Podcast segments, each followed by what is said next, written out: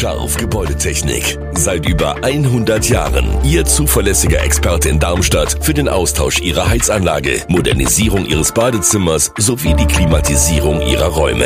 Erwarten Sie mehr von uns, als Sie es gewohnt sind. Scharf Gebäudetechnik.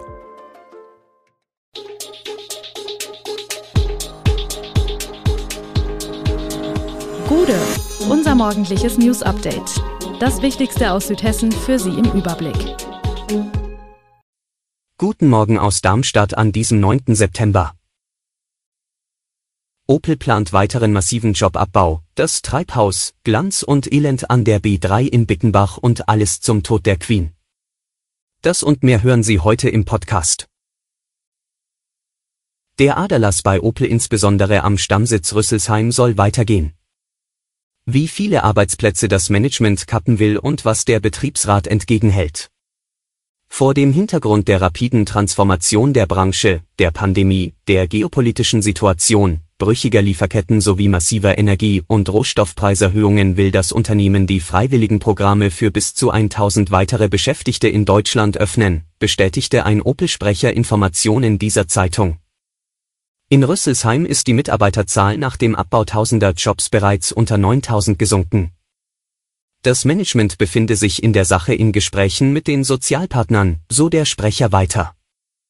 Die weitere Öffnung der freiwilligen Programme sei bereits im Januar 2020 zwischen Unternehmen und Sozialpartnern vereinbart worden. Durch diese Maßnahme würde sich die tarifvertraglich vereinbarte Beschäftigungssicherung bis zum 31. Juli 2027 verlängern. Heißt, betriebsbedingten Kündigungen sind demnach nicht geplant, vielmehr sollen die Stellen über Abfindungen und Altersprogramme gekappt werden. Wo einst das Montebello oder das Treibhaus Gäste an die Bergstraße lockten, herrscht nun der Verfall. Eine echte Besonderheit mit einer langen Geschichte ist in Bickenbach der seit 2019 geschlossene Landgasthof Treibhaus unweit des Bickenbacher Ortseingangs an der Bundesstraße 3, der trotz seiner fast 90 Jahre nicht unter Denkmalschutz steht. Seit kurzem ist er ins Blickfeld gerückt, weil dort die hohe Terrassenmauer an mehreren Stellen eingestürzt ist und den gegenwärtigen prekären Zustand des Anwesens deutlich macht.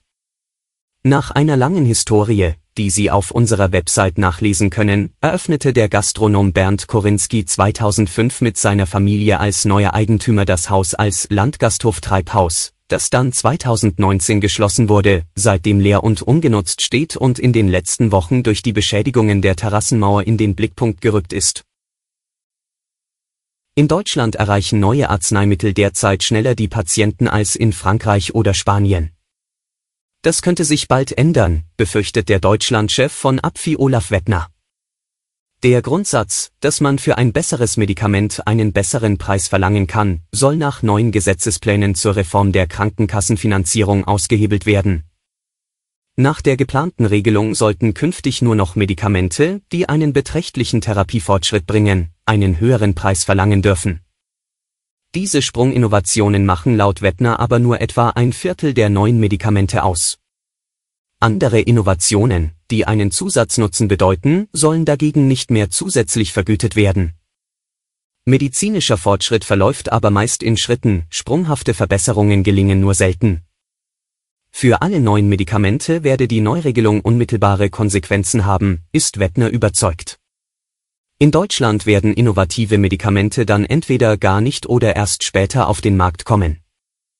Denn die Möglichkeiten, Innovationen zu refinanzieren, verschlechterten sich mit dem Gesetzesentwurf der Bundesregierung, der jetzt in die parlamentarischen Beratungen geht. Das Gesetzesvorhaben sei hochgradig toxisch. Menschen auf der ganzen Welt trauern um Queen Elizabeth II. Für die Briten ist es der erste Morgen ohne die Königin. Ihr Sohn Charles wird sich heute ans Volk wenden. Die britische Königin Elizabeth II. ist tot. Wie der Palast mitteilte, starb die Queen am Donnerstag im Alter von 96 Jahren friedlich auf ihrem schottischen Landsitz Schloss Balmoral. Elizabeth II. war länger als jeder andere britische Monarch vor ihr auf dem Thron. Sie war Staatsoberhaupt von Großbritannien und Nordirland und mehr als einem Dutzend weiterer Staaten, darunter Kanada, Neuseeland und Australien. Mit ihrem Tod geht eine Ära zu Ende.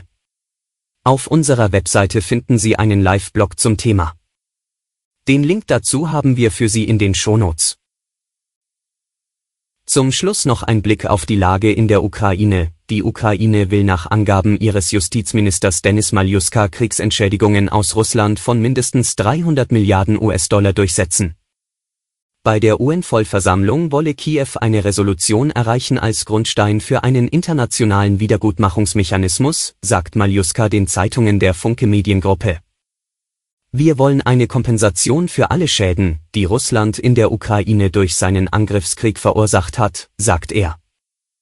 Der Schaden, den die Ukraine durch die russische Invasion erlitten hat, wird mittlerweile schon viel höher geschätzt.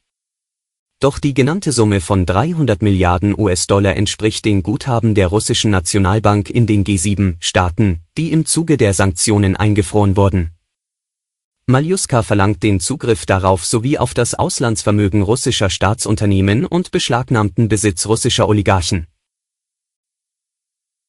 Alle Infos zu diesen Themen und noch viel mehr finden Sie stets aktuell auf echo-online.de.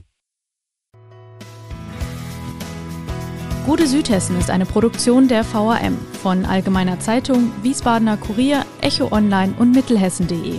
Redaktion und Produktion die NewsmanagerInnen der VRM. Ihr erreicht uns per Mail an audio.vrm.de.